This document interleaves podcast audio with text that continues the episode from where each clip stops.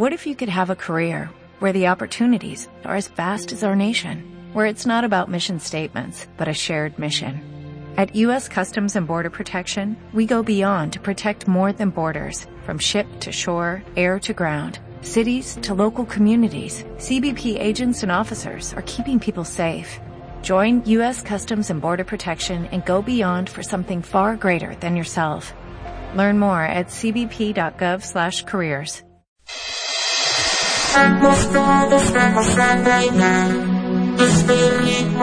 Cuidado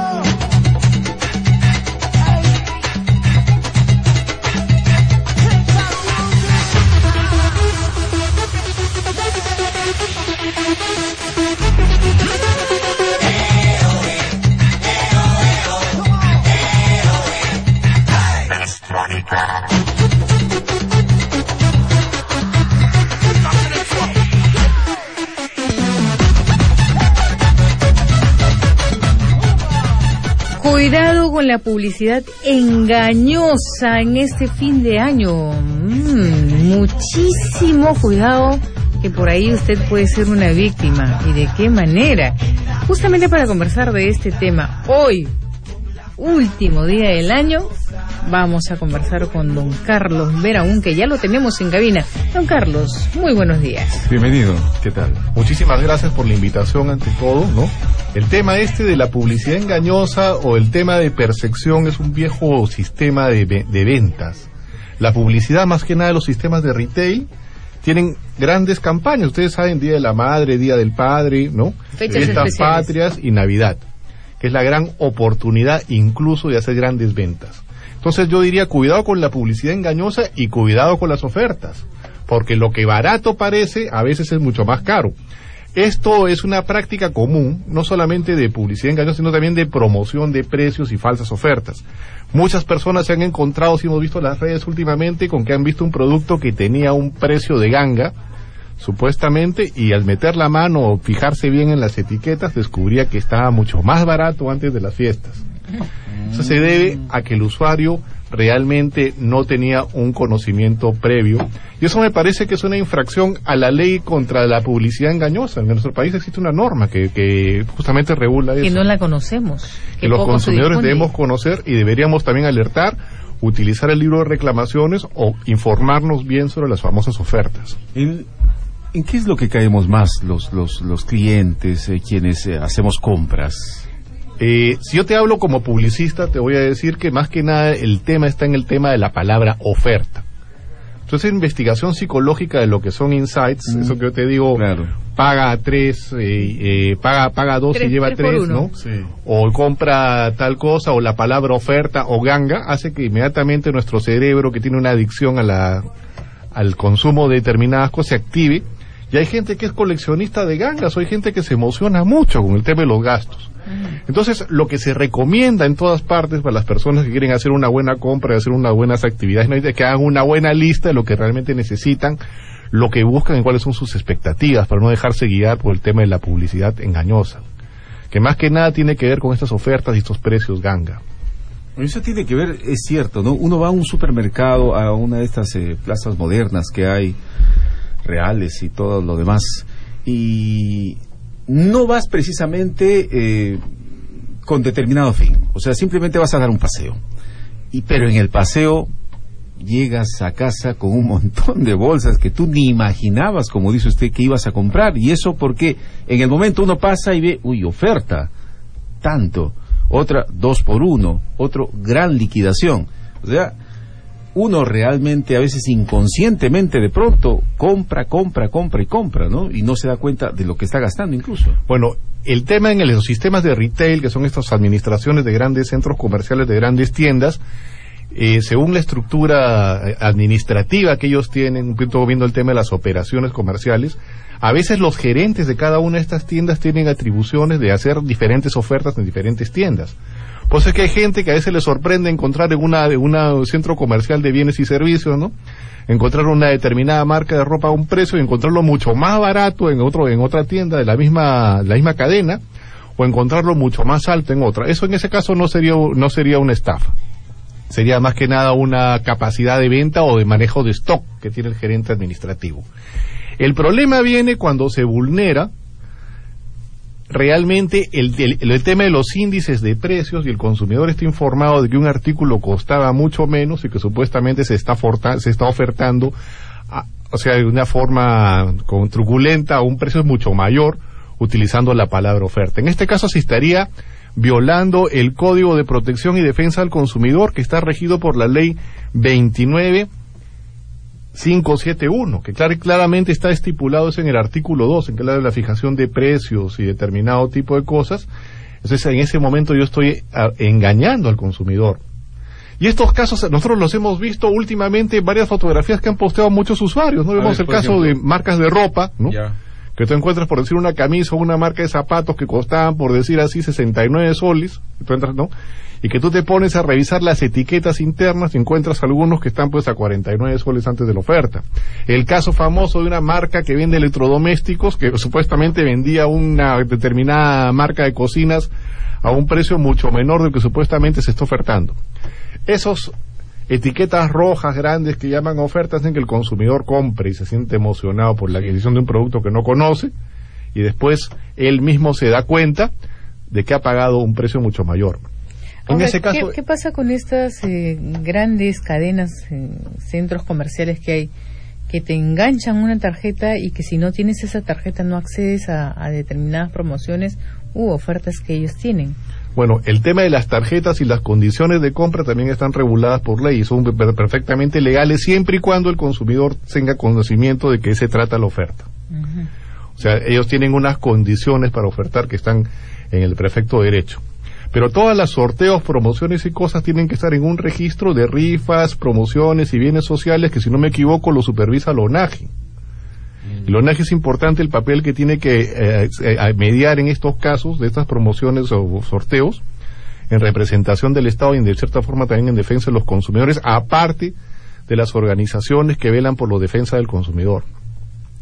Pero la mejor forma de defenderme yo como usuario es teniendo un conocimiento pleno de lo que yo quiero adquirir.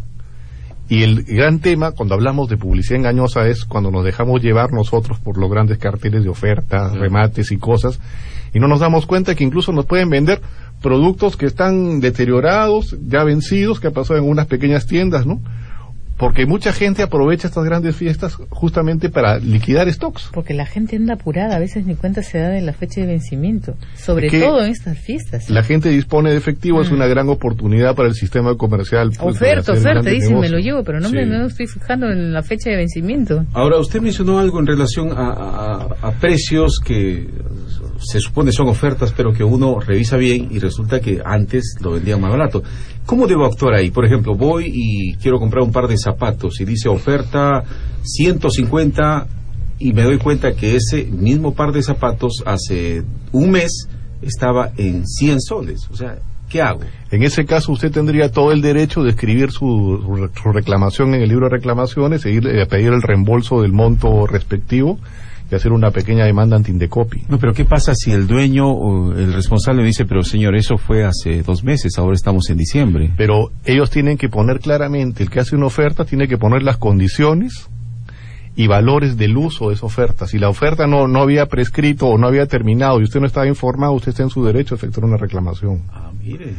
Y la mayoría de las tiendas, aunque usted no me crea, si usted presenta la, la reclamación directamente, ellos saben que han incurrido en un error supuesto error, puedo decir yo, accede, o sea, le permiten a usted el reembolso o devolución del producto.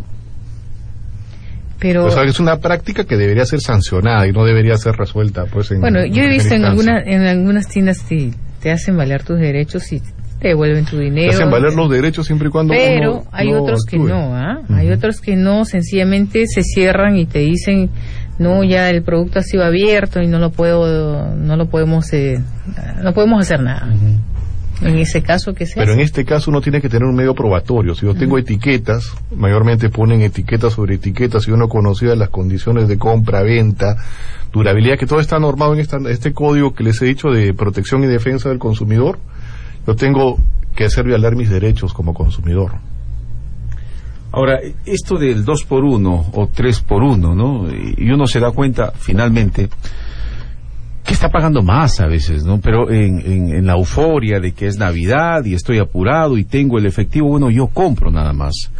En publicidad existe un, un insight, una idea que dice que es mejor decir paga dos y lleva tres que paga dos y te regalo uno. Es una cosa psicológica. Cuando uno entra a un sistema de retail, usted intente comprar un chicle y salir sin comprar nada más. Estoy seguro que nadie puede porque todo el sistema de las cadenas de centros comerciales es un sistema de comercialización bien complejo. Usted tiene que salir de ahí comprando por lo menos siete u ocho artículos. O sea, es un sistema, incluso las góndolas que venden productos, la configuración de la tienda, la posición está hecha para que usted compre productos. Algunas empresas de retail incluso venden posiciones en las góndolas de determinados productos porque sabe que los consumidores van a adquirir esos productos directamente desde ese punto de venta. Eso se debe a que nadie se prepara para hacer una compra. Sin duda. Sería, o sea, hay- en otros países hay gente que estudia economía doméstica y la primera cosa que le enseñan a la gente es hacer una lista de lo que quiere comprar. ¿Qué es lo que deberíamos hacer nosotros también? Pero ¿quién nos hace? guía? ¿Quién No nos guía? Sí, ¿Mm? es cierto. Al contrario, para un centro comercial, cuanto más compres, mejor. Si dejas tu sueldo empeñado, mejor. Porque ellos son los Es beneficiados. que ellos, ¿no? su trabajo de ellos es vender cosas. Y nosotros como consumidores tenemos que ser más conscientes de que tenemos, pues, si, si queremos restaurar nuestra, nuestra economía, tenemos que buscar mecanismos de preservación, porque no siempre lo que compramos en una sociedad de consumo lo llegamos a usar. Además, y en algo que somos reincidentes es en la utilización, mala utilización en todo caso de la tarjeta de crédito, ¿no? O sea, la gran oferta. Eh, voy a llevar eh, determinados eh, alimentos para la casa, arroz, azúcar y todo eso. Y está en oferta por Navidad, lo que sea. Pero lo estoy pagando en cuotas. Las tarjetas de crédito son dolor. altamente caras, son más caras que el crédito bancario. Si usted quiere hacer una Totalmente. compra en banco, yo le puedo poner como ejemplo comparativo. Sería preferible que usted pidiera un préstamo a un banco o una cooperativa por el monto que va a pagar en una, en ¿Tanto una compra, sí. Es el, el costo de, de tarjeta tiene costos de mantenimiento, seguros y temas que de no pagarse van haciendo una deuda muy alta. Y el dinero plástico tiene esa facultad, o sea, la, darle la sensación de poder, de poder comprar cosas directamente como si fuera efectivo. Y uno sale contento con la... ¿Cómo están estos carritos recontra? Ahora, no es- dos, tres carritos. No, No, es delito porque pero- los ciudadanos no, saben claro. lo que están adquiriendo. ¿Y, y qué hay de, de estas, este, a veces cuando uno compra una determinada cantidad mm, de cosas por un monto determinado de dinero, te da un, un- un voucher donde dice, por esta cantidad de dinero usted se ha hecho acreedor a comprarse una plancha que antes costaba noven- 199, ahora le damos el 99. Y sí sabemos que las planchas son baratísimas, Sí. pero te vienen unos vouchers así, pero para la gente que no tiene la información cae. Exactamente, esa es, esa es la idea. La idea es hacer promociones de cosas y a veces innecesarias, a veces no se cumplen, porque usted sabe que la rotación y el tiempo de la gente también es limitado. O sea, hay gente que no tiene tiempo, solamente tiene un día a la semana para comprar un producto. Estudias al usuario, le das un voucher, pero un día miércoles que el ciudadano no va a poder hacer ninguna compra. O sencillamente también se ha encontrado en nuestro sistema voucher que no sirven para comprar absolutamente nada. Que solamente dicen la palabra promoción, oferta, ¿no? Entonces la gente se siente premiada, gratificada en ese tema. Según la ley también de protección al consumidor, las condiciones de todos estos temas deben ser puestos en una plataforma, un acceso gratuito y libre para todos los ciudadanos. Mayormente los ponen en letra muy pequeña Sí. o están en, la- en las páginas web que nadie revisa. Pero uno puede darse cuenta que muchas ofertas, y hay a veces muy buenas ofertas que tampoco los ciudadanos llegan a participar. Y se pierden muchos premios porque la gente no, no llega a, a hacer valer este tipo de cupones. Claro. Entonces, como estos cupones se hacen valer, aprovechan la gente que trabaja en la publicidad de cierta forma de modo engañoso y hacen una especie de, de truco para que la gente vaya adquiriendo cosas que usted sabe que a la larga no van a, no, no van a ser reclamadas. Ahora, hay Ahora, unas- los premios no reclamados, por si acaso, no, no se los quedan las tiendas, van a, van a la administración del ONAGE. ¿Ah, sí? Sí. Porque hablando de esos premios, hay, hay unas cadenas que hacen unos sorteos grandísimos. Y, y de verdad, a veces no nos consta si se ha realizado o no el sorteo, si el sorteo ha sido legal o real.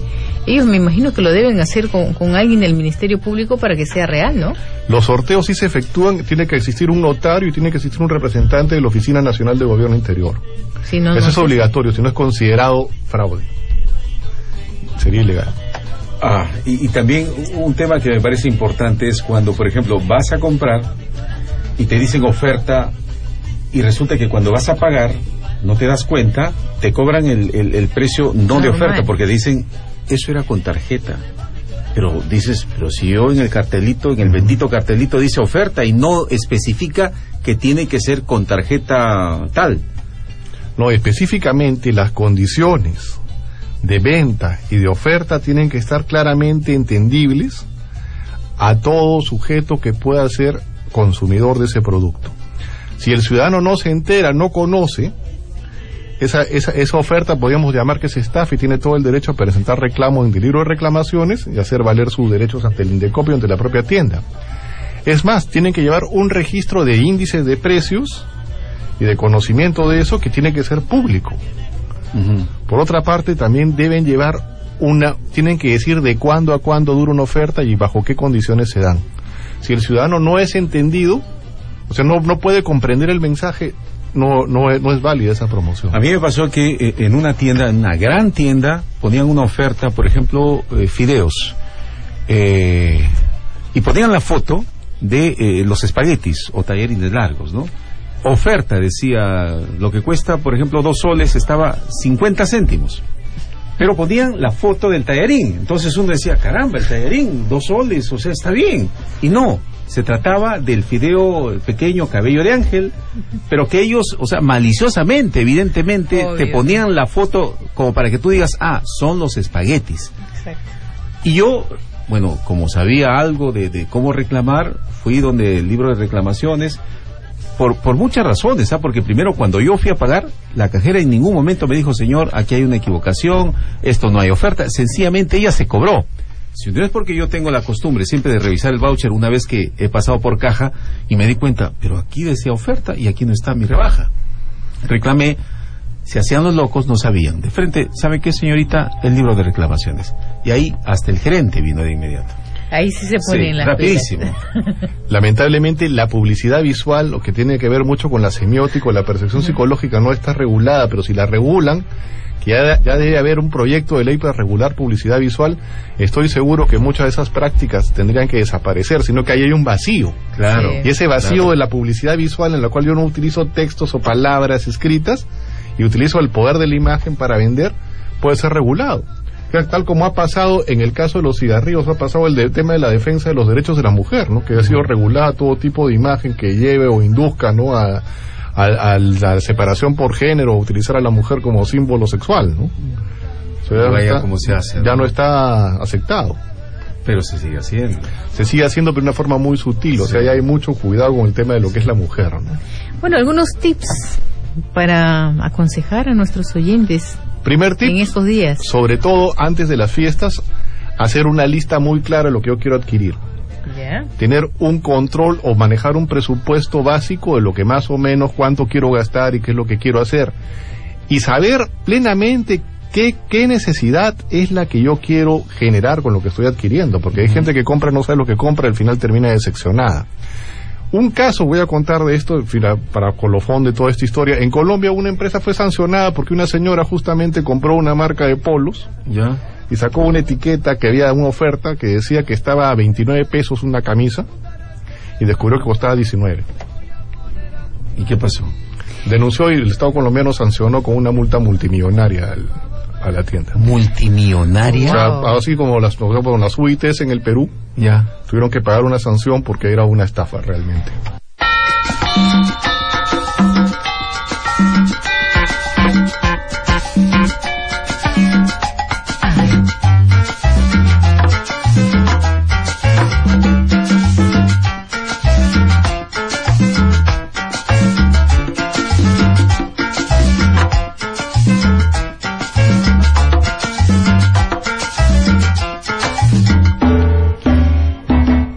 Seguimos aquí en Nacional, tu voz en la radio, en este día muy especial, donde don Manuel también alista sus maletas. Por favor. Uy, qué envidia, don Manuel. ¿ah? Mañana estoy en el Rico Trujillo, Tráigame un frito. veraneando en Huanchaco, Tráigame. comiendo mi picante de cangrejo. Wow. Para comenzar, ¿eh? Qué maravilla. Con su chichita morada. Lo máximo. Ya me daré mi vueltita. Y yo me voy a ir a Iquitos a comer mis aguajes, Ahí mis aguajinas, mis patarascas, mis juanes, mis cecinas, mi chicapi. Yo también tengo lo mío. Y hay que cuidar también con lo que nos venden en los medios de transporte, los pasajes Mm. también, ¿no? O sea, En estas fechas sí. se elevan demasiado. Ahí sí no hay control. Ahí sí no hay quien lo controle, don Carlos. No, si existe la, la Superintendencia Nacional del Transporte. El tema es que muchos transportistas, aprovechando que son feriados, ellos consideran parte de su gratificación elevar hasta 25-50% del precio de pasaje. Ah, sí, es cierto. Y hasta ahora no A ha sido, ese más. tema tampoco ha sido regulado hasta la fecha. Ahora, ¿qué pasa con lo que no se menciona? Debo entender que es lo contrario. Le pongo un ejemplo. Muchas personas viajamos y eh, dentro de las eh, normas que tienen las empresas dice, por ejemplo, no se permite, bueno, llevar este que un pasajero vaya en estado etílico y tantas otras cosas. Si, por ejemplo, no especifican que no se permiten llevar mascotas, yo debo asumir que sí las puedo llevar. No. Si no debo llevar mascotas, debo tener consideración que estoy viajando con otras personas que posiblemente le pueda resultar molesto eso. Sí, Deben haber servicios que me permitan a mí llevar las mascotas, como los aviones. Los aviones yo llevo una mascota en una caja perfectamente diseñada dentro de la carga. Sí. Se llaman los famosos bariquenes. No, ese es- Cuando yo gente- viajo con mi perrito y paga su pasaje. Claro. Ahora existen empresas de transporte en los cuales la gente viaja pues con el perro o el gato en los brazos. ¿no? ya. No, Eso está mal. eso Está prohibido. Está prohibido. No, eso no se hace. Ya. Pero y si yo viajo con mi mascota y se supone eh, también puede viajar, sé, en el sitio eh, en el sitio adecuado, con las condiciones necesarias que le Ya. permitan preservar la vida, la salud de la mascota, no hay ningún problema. que la empresa de repente me puede decir no, ¿sabe qué mascotas no trasladamos? Sí, eso es lo que pasa ¿Me con puede decir empresas, porque no están adecuadas, me dicen una adecuación. Pero hay que tener mucho cuidado siempre, ¿no? Con lo que lee. No solamente la Superintendencia Nacional de Transporte es la entidad pública que regula todos los temas que puedan ocurrir en transporte. Si un bus excede velocidad y pone en riesgo la, la- la vida y la salud de los que están viajando en esa empresa, las personas que quieren viajar en estado etílico o cualquier tipo de controversia que existe en el servicio de transporte, lo de la Sutran. Ahora, lo que son condiciones, las que son las famosas co- condiciones del servicio que ahí me han ofertado en el boleto, asiento de 360 grados, ventilación es- absoluta, refrigerio tal, y no me han cumplido con ese tipo de características, también lo tiene que ver el Indecopi de acuerdo a la ley de protección al consumidor. Pero uno se desanima a veces por el tiempo, ¿no? Dice, esto va a durar un montón hasta que realmente apliquen la sanción a quien se lo merece. Va a pasar mucho tiempo.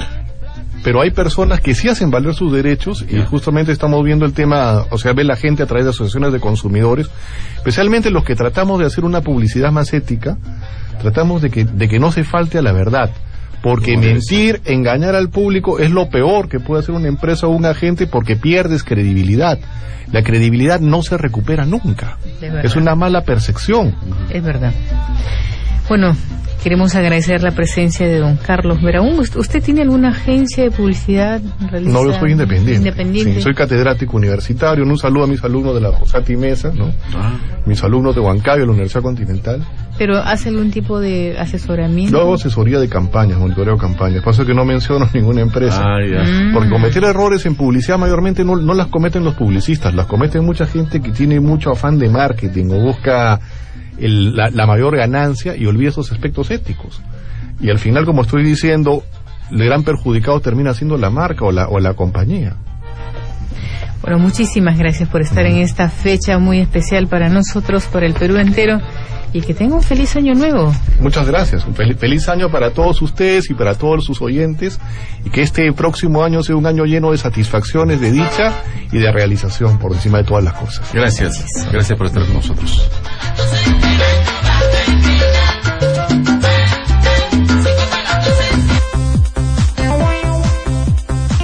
Ya regresamos con Estación 103 con Julie Pinedo y Manuel Bejarano.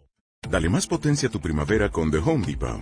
Obtén una potencia similar a la de la gasolina para podar, recortar y soplar con el sistema OnePlus de 18 voltios de Ryobi desde solo 89 dólares. Potencia para podar un tercio de un acre con una carga.